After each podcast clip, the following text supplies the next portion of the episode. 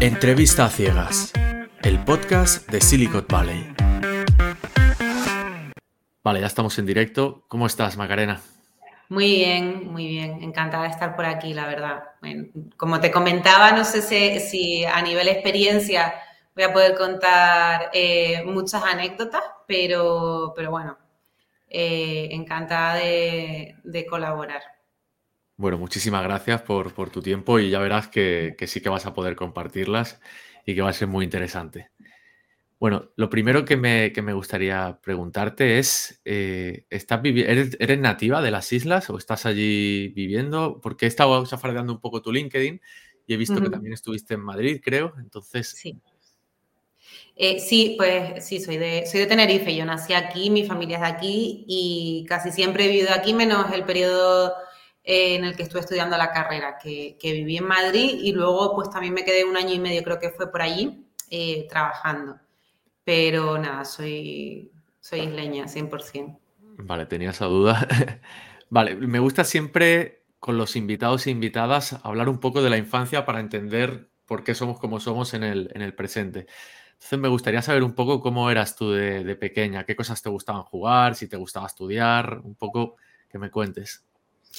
Sí, pues era una niña bastante creativa. A mí me, gustaba mucho todo lo que era eh, dibujar, em, hacer cosas con materiales, recortar, incluso a veces coser. Aquí no sé si sabes que es muy famoso el carnaval de, yo soy de Tenerife, de Santa Cruz, y, recuerdo que desde pequeña, incluso antes de salir de fiesta, eh, pues me gustaba, eh, bueno, coser o pegar, porque muchas veces cuando no, cuando no sabía lo pegaba con, pegamento de, este de barra, eh, pues hacerme disfraces, ese tipo de cosas, una niña así, bastante creativa.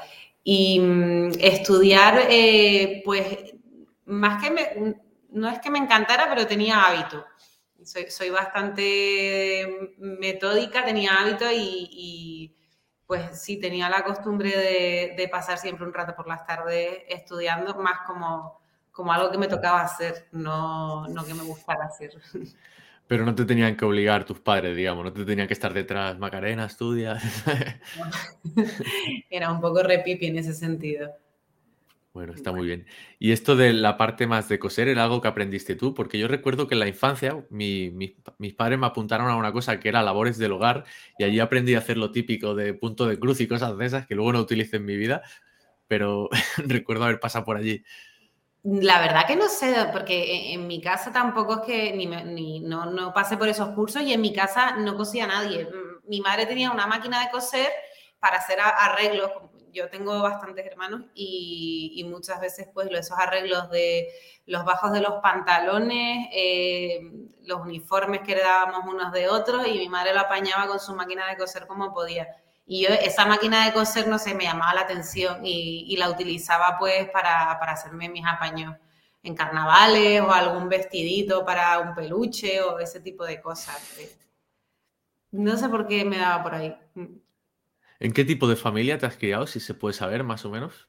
Tengo una familia grande, somos seis hermanos, somos eh, tres chicos y conmigo tres chicas. Y mm, yo estoy en el, en el medio, tengo, pues estamos una, uno de los chicos y, yo somos los, los, hermanos del medio. Pues esa es mi familia y también muchos primos y tíos y sí, una familia grande, la verdad. Bueno, el haber sido, eh, al estar en, digamos, en el medio, digamos que vuestros padres ya estaban curados de espantos en el sentido de que seguramente, o sea, que, tendríais bastante libre albedrío, ¿no? En ese sentido. Sí, sí, sí. O sea, libertad me refiero, libertad, que ya no es lo típico que tienen miedo de que se te caiga el niño y esas cosas, ¿sabes? Que... No, no, éramos bastante independientes. Eh, mis hermanos mayores, por suerte, nos habían abierto camino y mis padres se habían relajado con nosotros y bueno, con mis hermanos pequeños todavía más. Éramos muy de apañarnos entre nosotros. Los hermanos mayores cuidaban de los pequeños y los del medio, pues también. Y a nivel del colegio, ¿qué es lo que más te gustaba cuando eras pequeña? Pues así que recuerde que, que disfrutara en clase, eh, recuerdo la asignatura de tecnología eh, y la asignatura de dibujo técnico. Eh, matemáticas hubo un año que me gustó porque tenía una profesora que era espectacular Eh, pero luego llegó el momento de preparar la selectividad y aquello sí que lo recuerdo con, con horror. Eh, vamos, eh, fuimos a clases particulares y todo para preparar la selectividad porque con lo que veíamos en el colegio yo por lo menos no era suficiente. Luego llegaba a los exámenes y, y palmaba. Y ella estaba como muy concienciada con sacar una buena nota en la selectividad y quería ir preparada. Y total, que al final me salió fatal, creo que saqué un 4 o así. Pero, pero, ¿Esto en la, en la SELE o dónde? En la selectividad. En la selectividad. Sí, sí. Antes, antes, de llegar a la selectividad, que te has pasado como 20 años directo, que, o sea, el instituto entiendo que fue bien y tal, y a nivel, luego hiciste bachiller, hiciste un grado o qué hiciste exactamente? Hice bachiller, bachiller tecnológico se llamaba en aquel momento, ya me he perdido cómo va eso, pero sí, hice bachiller. ¿Y por qué elegiste el tecnológico? ¿También te gustaba, digamos, cacharrear con tecnología o te atraía ese mundillo o cómo? Sí, sí, de los que había realmente elegí por descarte, y, pero, pero sí, porque de las asignaturas que yo creía que, que, podía ir más fuerte de cara a la nota y también que disfrutaba más, pues estaban tecnología, estaba dibujo técnico, física iba un poco por ahí, pero no porque se me, no se me daban especialmente bien, lo que pasa que con las otras no, no me identificaba tanto. No te, ¿cómo se llama esto? no te resonaban, que no me sale la palabra Para nada. Y a nivel de, digamos, tanto de pequeña, la adolescencia, etcétera, ¿te gustaba todo el tema este, por ejemplo, yo que sé, de las consolas, de los ordenadores y tal? ¿O habías tocado algo de código? ¿Te había llamado la atención mínimamente algo de esto? No, yo solo el contacto con las consolas era cuando me peleaba con mis hermanos porque yo quería ver alguna serie y ellos estaban con la Play, o sea. y cuando no quedaba otro remedio, pues, sabes, como cuando no puedes vencerte, te unes a ellos y pues cogía y hacía así cuando estaban jugando al Tekken, creo que era. Daba, daba todos los botones para pegar piñas y, y de vez en cuando salía alguna peripecia, pero y seguro que así ganabas, ¿no? También el tema del Tekken de darle a todos los botones, eso suele pasar. Serían por lo visto unas combinaciones espectaculares que nadie sabía. Y bueno, no, no, sé si ganaba, pero, pero jugaba un rato, o sea que algo haría bien. ¿Y no te hacían la típica al tener hermanos mayores eh, o hermanas de no enchufar tu mando y hacerte creer que estaba jugando? Claro, es que depende de la edad. Yo eso se lo hacía a primos que tenía, no les enchufaba los mandos. Si éramos, por ejemplo, tres, solamente jugábamos dos y al pequeño le, ataba el mando con un, nudo, ¿sabes? No recuerdo si mis hermanos eran tan abusadores, creo que no. bueno, bueno. ¿Y qué tal fue tu experiencia, digamos, a nivel de, este bachillerato tecnológico? ¿Te gustó? Eh, eh, sí, sin más, como todo lo, yo creo que la gente que hace bachiller, pues como muy presionado por el tema de la nota, eh, la experiencia fue normal, sin más, recuerdo aprender cosas interesantes en, eso, en dibujo técnico y, poquito más. No, fue una etapa que así como muy memorable de aprendí, descubrí, me di cuenta que me quería dedicar a esto en la vida, ¿no? Yo creo que lo hice como mucha gente porque tocaba pasar por ahí, elegí lo que creí que se me podía dar mejor y, y seguí para adelante. Y el dibujo técnico, todo el tema este de las perspectivas, etcétera, ¿te gustaba? Porque yo era algo que, lo odiaba, pero con toda mi alma. sí, sí me gustaba. Y, me gustaba el utilizar todas las la cuadras, el cartabón, el compás, ese tipo de cosas. Luego era como yo muy maniática, metódica, me, gustaba hasta luego dejarlo todo limpito, borrar las marcas, pasarlo a, limpio. El, el proceso en sí lo disfrutaba, sí. Qué bueno. Y al acabar este, este bachiller, dices que, bueno, que hiciste para el tema de la nota de corte y tal, la selectividad, lo que fuera. Dices que la selectividad no, no la pasaste, fue, bueno, un 4 más dicho, ¿puede ser? no, un 4 matemáticas, luego... 4 matemáticas, vale, vale. Claro, claro, la media entre todas al final escapé, sí, sí. Genial. ¿Y qué, ¿Y qué hiciste justo luego, al acabar, digamos, al terminar? Me metí a estudiar publicidad y relaciones públicas. Después de haber hecho el, tecnológico, te, fuiste a la rama de comunicación. Sí, no tenía muy claro exactamente qué quería y, decidí que publicidad y, relaciones públicas. Y, esto te fuiste, dices, te fuiste a, Madrid a estudiar. Sí, me fui a Madrid, eh, entre otras cosas, porque me busqué una carrera que no hubiera en Tenerife para que obligatoriamente pudiera salir de allí, me apetecía. Y, bueno, eh, podría haber hecho periodismo aquí, decidí publicidad, aparte porque tenía un componente un poco más... Eh, como periodista no me veía, como, como comunicadora, pues en aquel momento sé que, que pensé que, que sí, no tenía un componente más tecnológico, más así. Y, y por otra parte, eh, a mí me gustaba mucho el mundo de la moda, entonces eh, encontré una universidad donde podía estudiar el tema de la publicidad a la par que un grado, un grado específico de la universidad de gestión de moda, comunicación y gestión de moda. Entonces, bueno, tiré por ahí. Y, digamos, el tema de la moda, ¿te gustaba a nivel de, diseñar prendas o, te gustaba más a nivel de, o sea, todo lo que englobaba, yo qué sé, lo que es la venta, la comunicación, el mostrarla? Más esa parte. Eh, me llamaba más la atención si tenía que trabajar en alguna industria, eh, pues el, mundo de la moda lo, veía como un potencial. Eh, pero sí que a pesar de que de pequeña diseñaba y me gustaba cacharrear con telas, mm, no sé, nunca, nunca me vi como, como diseñadora de, de moda. Más bien fue, oye, me llama el mundo de la moda, esta carrera de publicidad creo que mm, puede ir un poco con, conmigo, puede haber salidas profesionales y elegí mm, mal, pero, fue lo que elegí en aquel momento. Háblame de, tu experiencia, primero la carrera y luego en Madrid. Bueno, mm, la verdad que lo recuerdo con unos años espectaculares, muy divertidos. Eh, la experiencia con la carrera fue bien porque no era una carrera especialmente dura eh, aprendí muchas cosas interesantes, sobre todo los últimos años. Sí que eché en falta un poco el, estudiar pues, las nuevas formas de, comunicación. A mí me pilló justo cuando pues, eh, boom de la web 2.0 y, yo recuerdo estar estudiando asignaturas puras de pues, difusión en televisión, radio, un modelo de publicidad que enseguida pues se quedó obsoleto, ¿no? La, forma de, hacer las planificaciones publicitarias con herramientas que yo creo que a día de hoy no deben existir.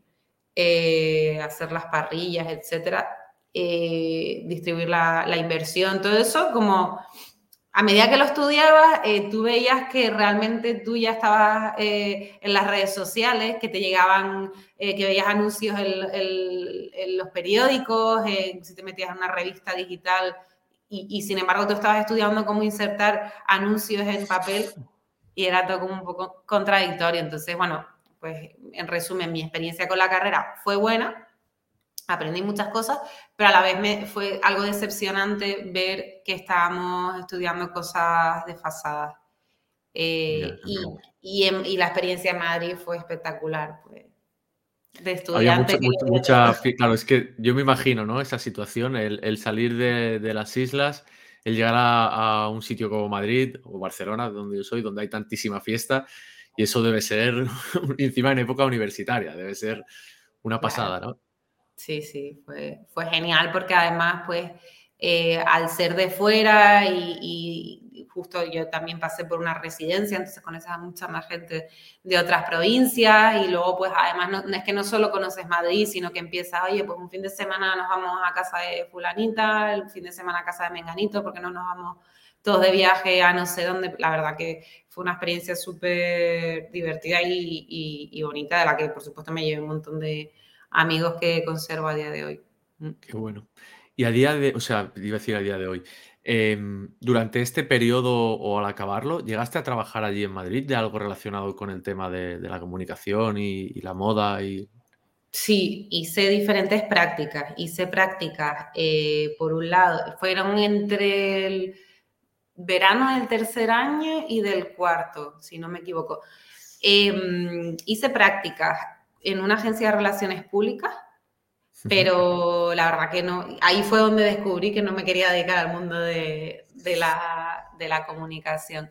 Era una agencia que llevaba diferentes marcas y bueno, pues un poco también pues, eran prácticas y hacía un poco de todo, pero lo que más, eh, una cosa que se llamaba clipping de prensa era buscar en todas las revistas impresas eh, las menciones a las marcas que llevábamos mi equipo y era un proceso súper súper manual, que al principio pues era entretenido porque te veías todas las revistas, pero claro, ya cuando llevabas unos meses allí todos los miércoles yendo a comprar el, el Ola que salía en el kiosco, pues además eran marcas, eran marcas de, moda de señora, entonces claro, era todo el tiempo ese tipo de, de revistas.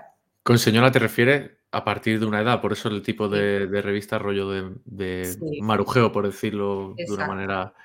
Vale, vale. imagino la frustración, porque esto, del clipping, bueno, yo, yo durante muchos años eh, estuve con una persona que era periodista y también hacía clipping en, La Vanguardia y, sé lo que es el coñazo de, esto, bueno, de lo que es la tarea. Y si encima la temática pues no acompaña, pues para qué quieres más, ¿sabes? Sí, exacto.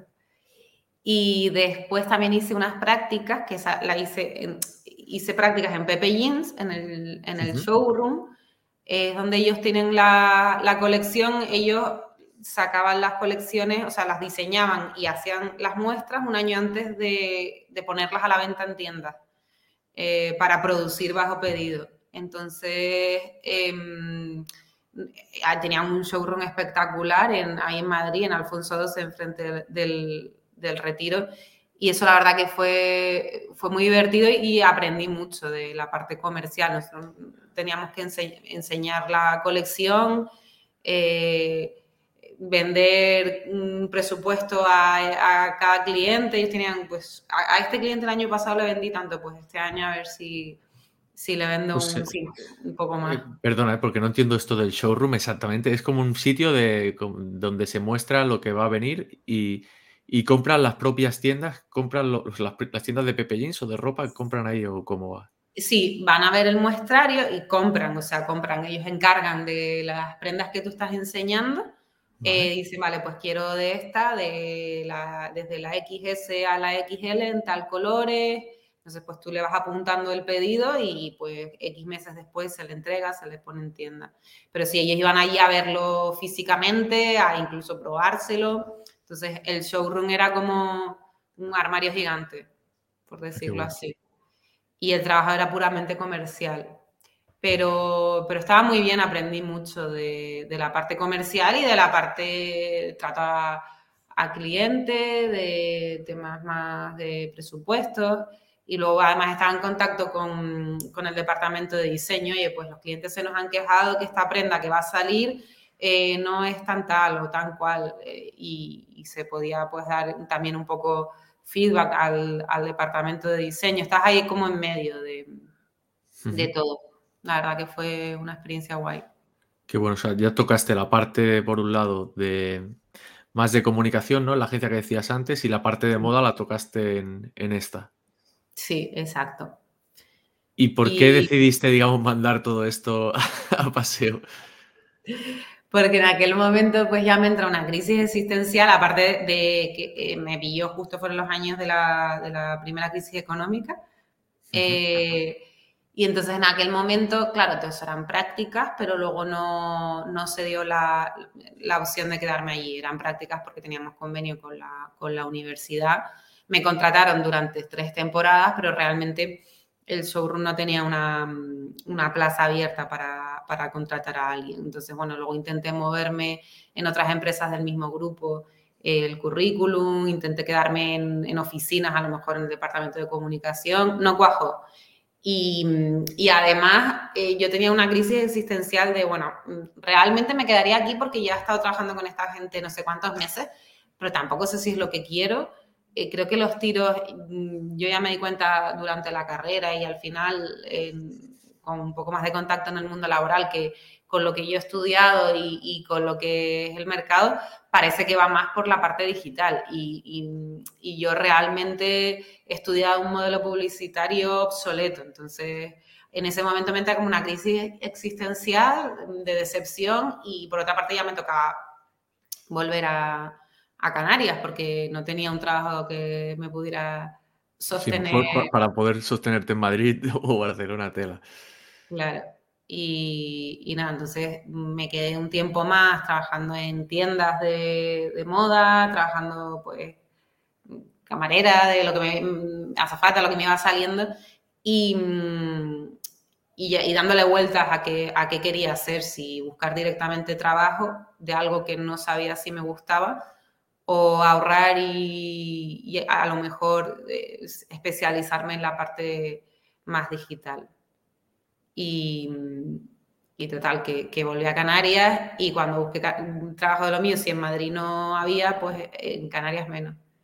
Entonces... ¿Volviste a tu isla, o sea, a donde vivías o alguna otra distinta? No, a Tenerife. A Tenerife, a Tenerife Sí, aquí con la familia. Y, y bueno, entonces eh, tenía un contacto que, que, me ofrecía, pues no trabajo de publicista, pero sí azafata de vuelo. Y, y tiré por ahí. Y... háblame de esto porque siempre me ha parecido como algo súper súper esotérico que no acabo de entender y es como un mundo que no comprendo.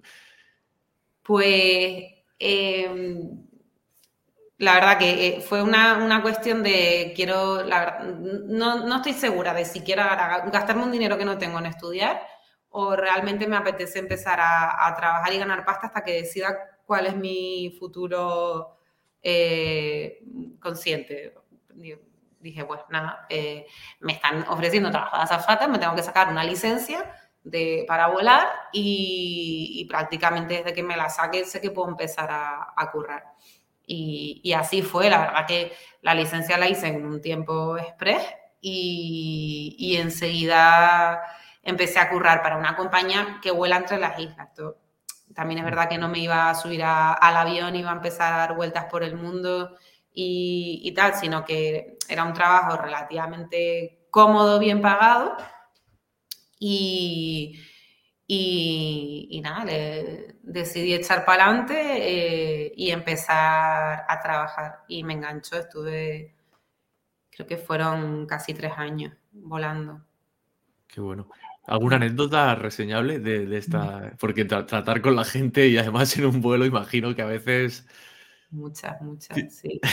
Tiene que tener Sí, la verdad que, sí, o sea, eh, un trabajo, claro, yo entré pensando eh, relativamente em, fácil empezar a trabajar, pero una vez estás dentro dices, vale, eh, aquí te ganas el, te ganas el sueldo, porque... a pulso, ¿no? Sí, era duro, sobre todo porque tenías horarios muy cambiantes porque el, trabajar en volando cansa, el, cuerpo acaba agotado. Nosotros hacíamos igual seis saltos diarios, es decir, seis, seis trayectos, eran trayectos muy cortitos porque volábamos entre islas. Entonces, la actividad que te permite la ley eh, permitía pues hacer más o menos eso, seis, seis, vuelos diarios.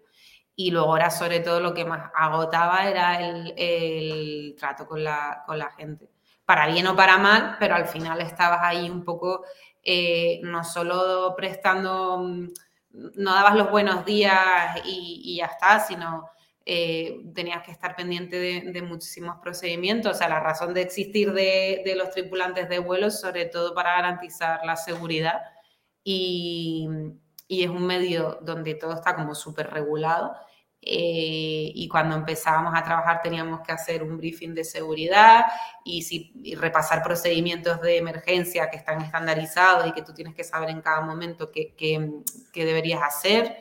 Y luego eh, también hay otros procedimientos de operación que no eran de emergencia, sino normales, de cada vez que se suben los pasajeros tengo que asegurar la cabina, tengo que todos tengan el cinturón, que las ventanas estén, todo eso al final está procedimentado y nosotras íbamos todo el tiempo como si tuviéramos checklist en la cabeza, eh, repasando lo que tocara en cada momento. Y mientras tanto, además, pues eh, te, encontrabas con gente pues, que, si tenía dudas o que no le apetecía leerse el folleto de seguridad y, eso.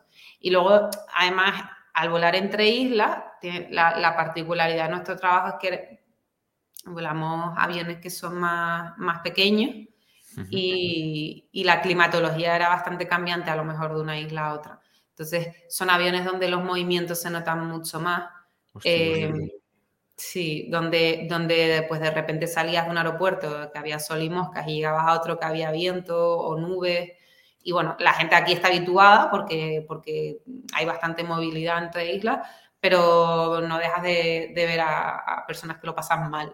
Y, y pues en esos momentos pues también, eh, aparte de todas las cosas que teníamos que ir chequeando, estabas ahí un poco pendiente de que a nadie le diera un parraque en medio del vuelo y ese tipo de cosas. Entonces sí, como que mentalmente era bastante agotador.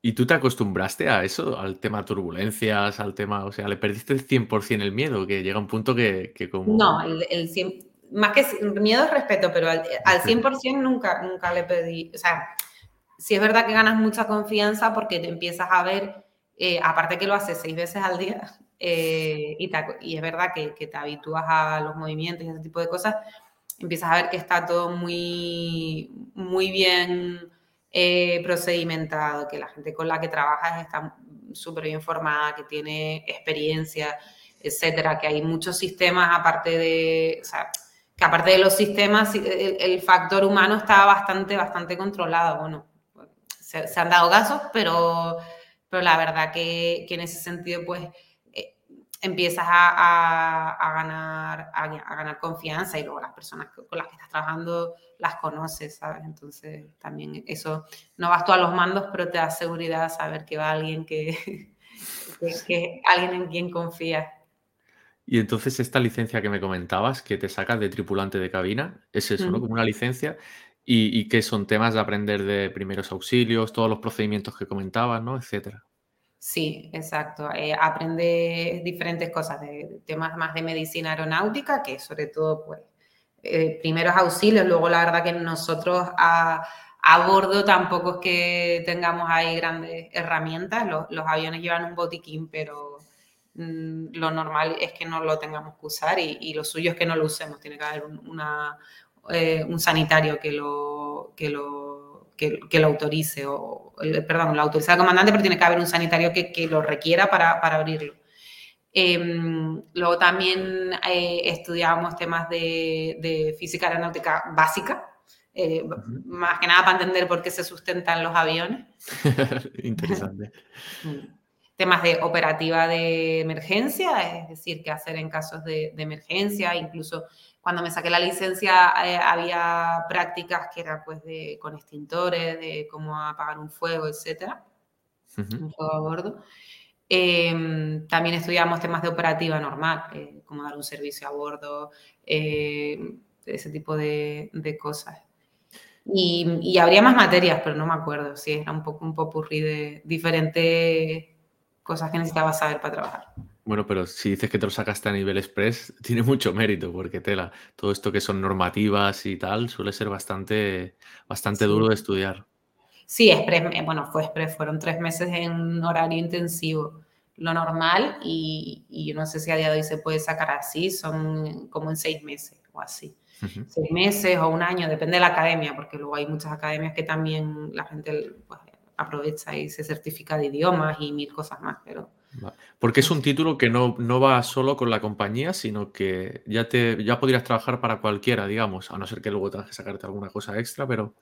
Sí, la, la, certificación para volar la, te la da la licencia, la expide EASA, creo que, bueno, una entidad de esta, eh, la autoridad, sí, y, luego la propia compañía te da un curso propio eh, para aprender procedimientos propios del tipo de avión que vas a volar y de la propia compañía, porque luego cada uno pues tiene su forma de operar. En mi caso, eh, yo la saqué la, la, licencia en una academia externa y luego el, el curso con, con, la compañía. Pero hay compañías que te dan que, tienen algún tipo de convenios y, hacen todo en uno. Pero lo que es la licencia es una cosa oficial. ¿Y por qué pusiste fin a esta etapa? Bueno, pues porque después ya de tres años de madrugones y de no tener fines de semana y de tener claro que, bueno, y de ahorrar, eh, y tener claro ya un poco em, por dónde quería reorientarme a nivel profesional, o sea, yo tenía claro que no era un trabajo en el que quisiera estar toda la vida. No era mi vocación. O sea, lo disfruté mucho, pero no era mi vocación. Y yo además me había quedado con la espinita de... Mm, a, mí me sonaba lo de digital, entonces eso seguía ahí en mi, en mi conciencia, perdón. Ningún problema. Y, mm, y, bueno, ya tenía dinero, ya tenía claro un poco, antes incluso de, empezar a, volar y de irme de Madrid a Tenerife, estuve buscando máster eh, en marketing digital o en publicidad digital. Hice algunas entrevistas, me había apuntado hay un, par de, universidades y de academias y tal. Lo que no me atreví, pues, porque no lo tenía 100% claro, ni tenía el dinero, ni, ni, ni, era, ni creí que fuera el momento. Entonces, cuando ya después de tres años em, vi que ya tenía, pues, pues, la posibilidad de hacerlo, me, me decidí, justo además abrieron una, una, de las academias con las que yo había hecho entrevistas en Madrid, abrió una sede en Tenerife. Qué bueno. Mm, entonces me, me animé y en lugar de hacer el máster, hice un programa superior que era más cortito y hice un programa superior en marketing digital. Entonces en ese programa superior empecé a ver un poco, también era un, un popurrí de cosas desde temas de 100% publicidad digital, gestión de redes sociales, diseño de producto, publicidad programática. Y ahí, en esa parte más técnica, eh, como que fue donde yo dije, me gusta, me llama la atención, eh, quiero saber más. ¿Qué es publicidad programática? Perdona, porque ese concepto no, no lo controlo. Publicidad programática es la publicidad que o sea, la publicidad, publicidad medios digitales al principio de la era de Internet, eh, se negociaba directamente el, espacio publicitario, se negociaba directamente em, entre el, probablemente había una agencia de intermediaria, pero por, simplificar el proceso, se, eh, negociaba entre el anunciante y el dueño del espacio, pues como, como se venía haciendo a lo mejor en una valla publicitaria de la carretera. Y eso empieza a evolucionar y el catálogo, el, catálogo de espacios publicitarios crece con, el crecimiento de los medios en, Internet. Entonces, todos esos procesos de negociación y de inserción de anuncios que antes eran más manuales, manuales no digo que, se negociaran uno a uno y se pusieran a mano, pero sí que estaban como más, más acotados a vas a salir en tal horario durante tanto tiempo, pues empieza a hacerse cada vez más automatizado. Entonces, esa automatización también eh, se, complica cada vez más mm, y, y, aparece lo que es la publicidad programática, donde hay pues, una serie de servidores que, que tienen eh, los espacios publicitarios catalogados y otros servidores que tienen los anuncios para servir de, de, de muchos diferentes anunciantes, medios, etc. Y eh, la publicidad programática lo que hace es em, mediar para que, lo estoy explicando fatal, si me escucha un... No, no, no, sí, te entiendo, te entiendo. O sea, esto es sistema de programática se corta las venas, pero la, la, programática lo que hace es poner, a, o sea, poner en subasta Sí, en tiempo real esos espacios publicitarios para, para que el anuncio que más se ajusta a X parámetros aparezca en ese momento en ese espacio. Vale, vale. Esto yo lo estudié en... Yo hice un máster de inteligencia artificial donde todo el tema de las auctions, estas se llaman pujas, no es que no, no sé si es la traducción, creo que sí, ¿no? Sí que había distintos sistemas de puja, que si la puja ciega, que si no sé qué, y, con inteligencia artificial detectaba, o sea, conseguía el ganador y, se, ejecutaba todo el sistema. O sea, todo eso, estamos hablando entonces de publicidad como que iba en los medios tradicionales, por así decirlo. Era aquella época donde tú entrabas a un diario, ¿no? Y te mm. petaba aquello de, banners por arriba, por los laterales, el que te ocupaba la pantalla, ¿no? Estamos hablando de ese tipo de anuncios. ¿o? Exacto, de, ese tipo de anuncios. Lo que pasa es que, claro, al principio esos anuncios se lanzaban sin ton ni son a, cualquiera, en cualquier momento. Eh, no había ningún control de cookies ni nada de esto. Ni, retargeting, ¿no? Ni nada de eso. Sí, eso era puro, vamos, como metralletas, a matar moscas a cañonazo. Y eso pues poco a poco se va refinando y, y uno de los sistemas es la publicidad programática, pero bueno, que hay, que hay otros. ¿Y qué más, qué más hiciste en ese, en ese grado superior? Eh, pues ahí eso me eh, bueno, también vimos temas de diseño de producto, de, de, user experience, de diseño de interfaz, un poco de todo. Nosotros vimos como dentro de todo lo que es digital, eh, hablamos un poquito de todo.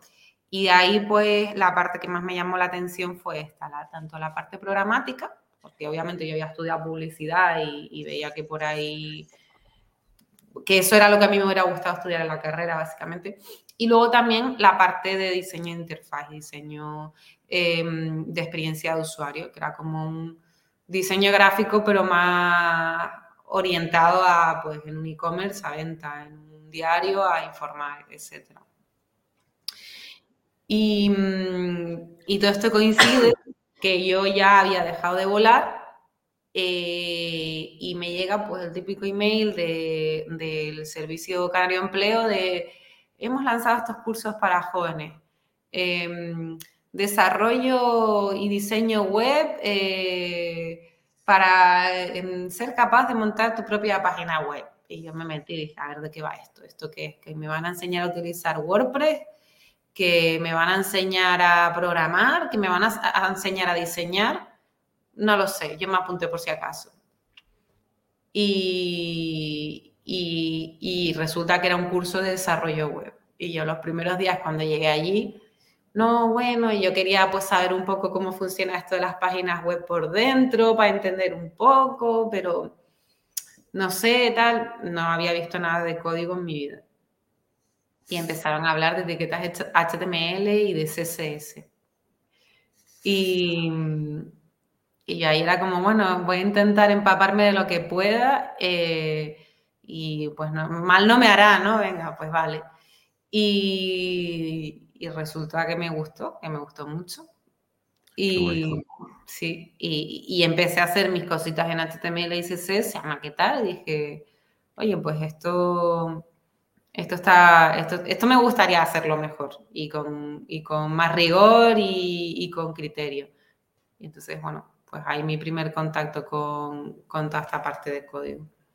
¿Y cómo siguió luego? O sea, te picó el gusanillo, dices, ¿no? Que te gustó esta parte. La parte, entiendo, más de, publicidad, etcétera, ¿la apartaste un poco? ¿O seguiste? Bueno, acabaste, entiendo, el, grado este, ¿no? El... Sí. Terminé el, grado de marketing digital, terminé el curso de desarrollo front. Eh, y entonces eh, ya mm, dije, no voy a volar más porque yo quiero, yo quiero trabajar de esto. De, no sé exactamente el qué, pero quiero, quiero trabajar en este sector.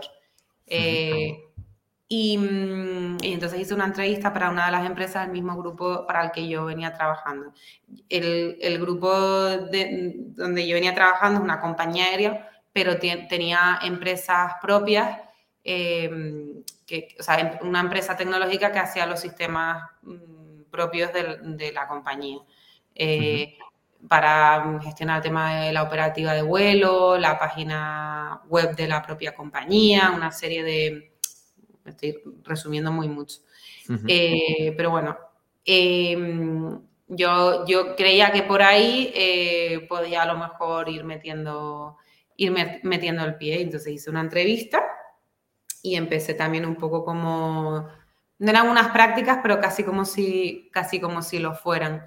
Eh, y entonces eh, empecé más con temas de email marketing, de maquetación de emails, de páginas de destino para campañas publicitarias, eh, etc. Y entonces, en paralelo, me lié la manta a la cabeza y dije, bueno, mm, me gustaría hacer ya un máster oficial, ya que el, grado de marketing digital me dio como una visión muy global de, lo que, pues eso, todo el, mundo digital, pero querría especializarme en, diseño y desarrollo de aplicaciones en general, no solo web. Y entonces empecé un, máster en la, en la UOC. Desde Tenerife esto lo hacías. Sí, 100% online. Y en paralelo, pues trabajaba en esta, en, esta, empresa donde al principio pues, me llegaba de todo, eso, desde actualización de contenidos en WordPress, gestión de contenidos en WordPress, eh, diseño de una interfaz para, la nueva, para el portal corporativo de la empresa eh, y un email para clientes del grupo. Eh, era un poco un popurrí de... Claro, es que con el perfil que tenías te podían explotar, pero en, tanto, en tantas vertientes que, que, eras un tesoro para esa empresa, porque con la parte de comunicación, la parte de que sabías de publicidad, etcétera, ya tenías una visión que, que, el, ingeniero base no tiene, o sea. Sí, y, aparte era una empresa que justo en aquel momento estaba creciendo y entonces era como absorbir, a todos decían que sí, sí, sí, y luego nos buscamos la vida para, para hacerlo. Y, sí, la verdad que fue súper enriquecedor porque pude tocar, pude tocar muchas cosas. Qué guay. ¿Y en la, y en la web cómo fue tu, experiencia? Bien, pero muy dura, muy dura, porque yo al no venir de una carrera técnica, además, em, para entrar en el máster que yo quería, el máster se llamaba, creo que ya a día de hoy no existe, se dividió en varios submásteres diseño de aplicaciones multimedia. Y mm, se requería un perfil técnico, de una carrera técnica eh, o con experiencia técnica para entrar. Y claro, yo había hecho publicidad, había hecho mi grado de marketing digital y mi curso de desarrollo front, que no dejaba de ser un curso, no era formación reglada y no tenía experiencia en el mundo eh, tecnológico. Entonces tuve que hacer no sé cuántas asignaturas extras para, para entrar y luego el máster en paralelo al trabajo que tenía, que ya era un trabajo de jornada de, de ocho horas al día. Y, ¿Cuánto duraba el máster de años? Yo lo hice en dos y medio. Pero estaba pensado, si estabas full time, podías hacerlo en un año. Si estabas part-time, dos. Y si te habían puesto no sé cuántas asignaturas extra de regalo. De regalo, pues dos y medio. Mm. Hostia, es que bueno. ¿Y qué aprendiste allí? Aprendiste una barbaridad, seguramente, ¿no? Allí. Sí, sí, sí, muchas cosas. Ahí aprendí de programación básica. Lo que pasa es que luego no, no, no, no continué porque a mí me gustaba mucho la parte front, pero aprendí desde programación básica en, en PHP a diseño de interfaz, diseño de usuario, pero ya de una forma más estandarizada, con, con metodologías, herramientas, etcétera. Aprendí también em, asignaturas eh, de, de, tipo pues gestión de, de proyectos, conceptualización de, de, trabajos de, pues eso, de diseño y desarrollo de aplicaciones.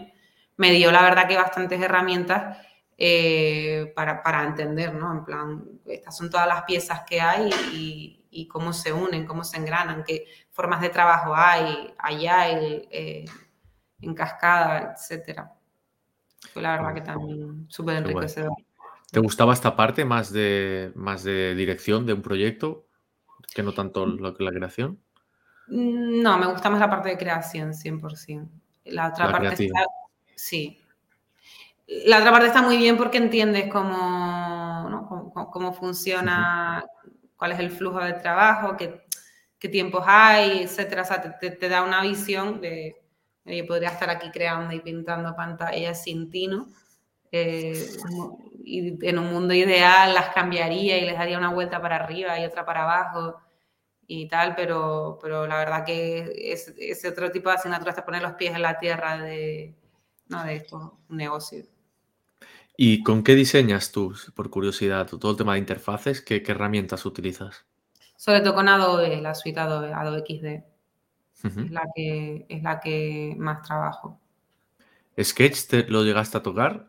Sí, Sketch, Figma también las he, las he probado, pero luego al final a, nivel, en el máster sí que las utilicé más porque éramos libres de elegir las asignaturas, pero luego yo, yo he seguido continuando, eh, o sea, he continuado trabajando en la, en la misma empresa y, y, allí pues trabajábamos con la suite Adobe para muchas otras cosas, entonces pues yo he continuado con, con Adobe XD como herramienta mmm, por esa razón.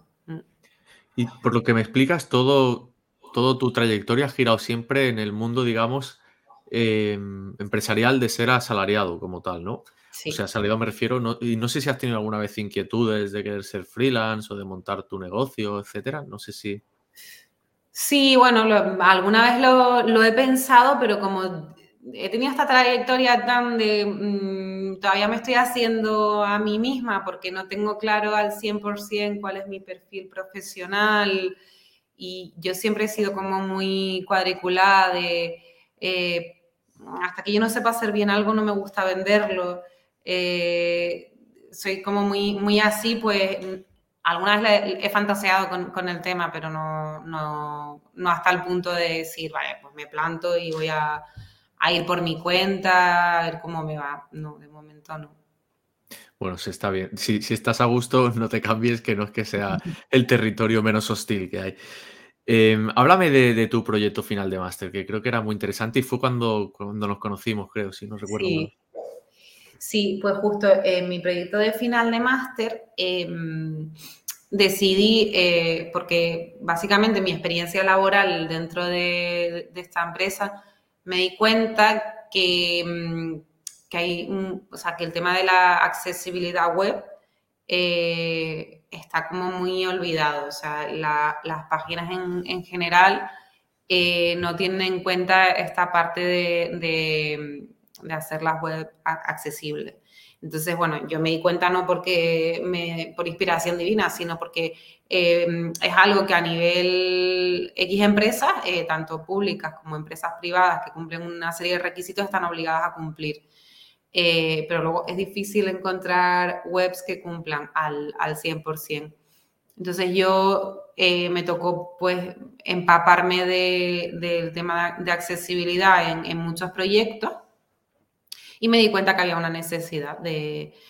lo que me pasaba sobre todo eran proyectos tipo en CMS, sobre todo nosotros trabajamos con WordPress, eh, no había em, plantillas eh, que fueran, que cumplieran al 100% eh, con el tema de accesibilidad y que fueran, que tuvieran módulos atractivos y, y, fáciles de gestionar per se, sino que al final pues tenías que poner pues que si un plugin de no sé qué o tal, y luego ya si te ibas a, plantillas, las plantillas realmente chulas, después casi todas estaban hechas para trabajar con Elementor. O Elementor o cualquier otro builder de esto. Entonces nosotros siempre nos, nos encontramos con que las plantillas que son 100% accesibles son un churro y, las, y el resto es o no, no cumplen con accesibilidad, básicamente dije, bueno, pues a lo mejor puedo orientar y hacer mi, mi trabajo de final de carrera, eh, pues un análisis, un estudio, un diseño y el desarrollo del propio tema de WordPress con a lo mejor unas cuantas plantillas, que, fuera como el inicio de, de, algo que luego a, futuro se pudiera evolucionar. Y, y claro, yo, aunque en el máster había visto asignaturas de PHP, no tenía ni idea de cómo gestiona WordPress el PHP, cómo es el loop de WordPress, cómo podía Hasta esa fecha todavía, digamos que tú en la empresa que, estabas no habías tocado propiamente core de WordPress. Me refiero, con core me refiero no al core, sino a, lo que es desarrollar temas, modificar los temas, etcétera. No, no habías tocado todavía. Exacto, no había tocado. Y, claro, yo muy valiente de voy a hacer el, el, TFM sobre esto, pero a lo mejor me quedo en, el, la parte de análisis y diseño, y así fue de hecho. Pero, pero bueno, hubo una intentona de, de, de crear el, el, tema, y entonces fue cuando llegué a los cursos de, de Silico de Valley, porque de hecho, es que estuve buscando y cursos donde te enseño, cursos de cómo montar un, cómo organizarme un tema en WordPress, cómo diseñarlo y tal. Encontré muchos, pero cursos donde te explicaran eh, desde cero eh, y, que se viera además como de forma muy progresiva y muy, muy bien explicado cómo, cómo yo apañarme para empezar a hacer planta. Una persona que no tiene ni, tenía una idea, pero no tenía ni idea de, código eh, para, para, montar sus propias plantillas de WordPress.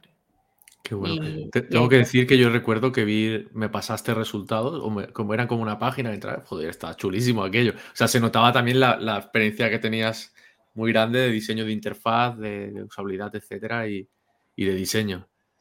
Sí, yo creo que te llega a pasar, no sé si fue el, la demo, yo lo que sí fui capaz de desarrollar la, demo en HTML pelado. Bueno, era Bootstrap, pero, eh, pero sí, creo que, te llega, no sé si te llega a pasar la demo o también porque en, el proyecto hice también pues pruebas de usuario. Sí, hacías también, recuerdo, sí, encuestas hacías y tal, sí, había como encuestas, recuerdo, sí. Sí, sí, sí, es verdad.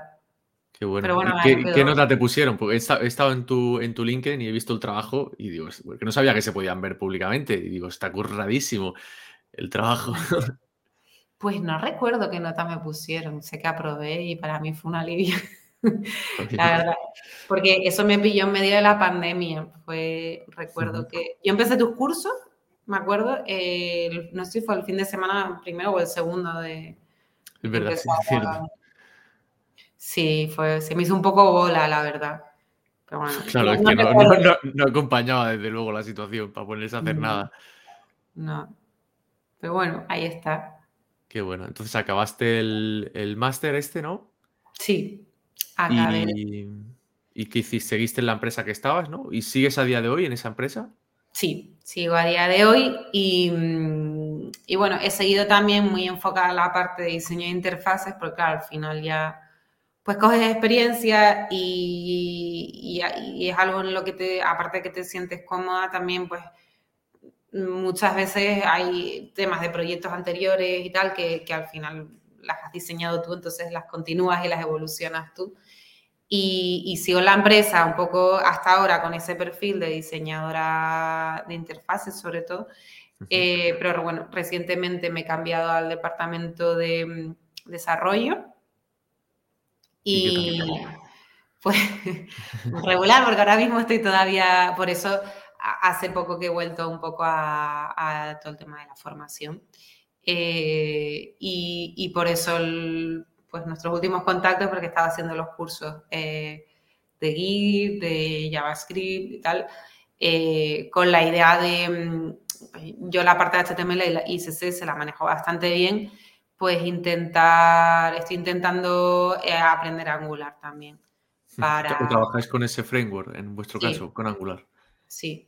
¿React no lo tocáis? Eh, no, yo en el máster sí hice una pequeña aplicación con React. Eh, pero, pero no sé por qué me, resultó un poco complejo. Yo no sé, me, ahora estoy, estoy recién empezando con Angular pero me parece que es un poquito más o está mejor estructurado o yo lo no he tocado no he tocado Angular yo solo he tocado React y, me estoy formando a saco. Quiero decirte que mm. no no he hecho de hecho ningún proyecto de cliente en React todavía. Con React. Pues nada, con, Angular mi, experiencia es prácticamente nula. Estoy pues eso formándome y ahora pues yo, es que hasta ahora casi todos los proyectos eh, trabajamos siempre al final las mismas cuatro personas, ¿no? Están los de desarrollo front y, yo. Entonces siempre al final pues hay cosas que incluso maqueto yo, otras que maquetan ellos y yo las reviso y ajusto el CSS y tal. Entonces, bueno, con ellos estoy viendo ya temas de, Angular, pero, pero, pero directamente haciendo yo proyectos desde cero no, no estoy. Porque funciona como por componentes, ¿no? Digamos que tú vas diseñando componentes y luego se meten dentro. Exacto, vas, diseñando y luego montas el puzzle. Entonces, por ahí, pues... Genial. Oye, para, para, ir acabando, me gustaría saber un poco cuáles son tus futuros objetivos, que no sé si tienes alguno que digas, ostras, pues me gustaría, yo qué sé, otra vez, pilotar un avión, quizás me sorprendes ahora. si tienes algo pensado.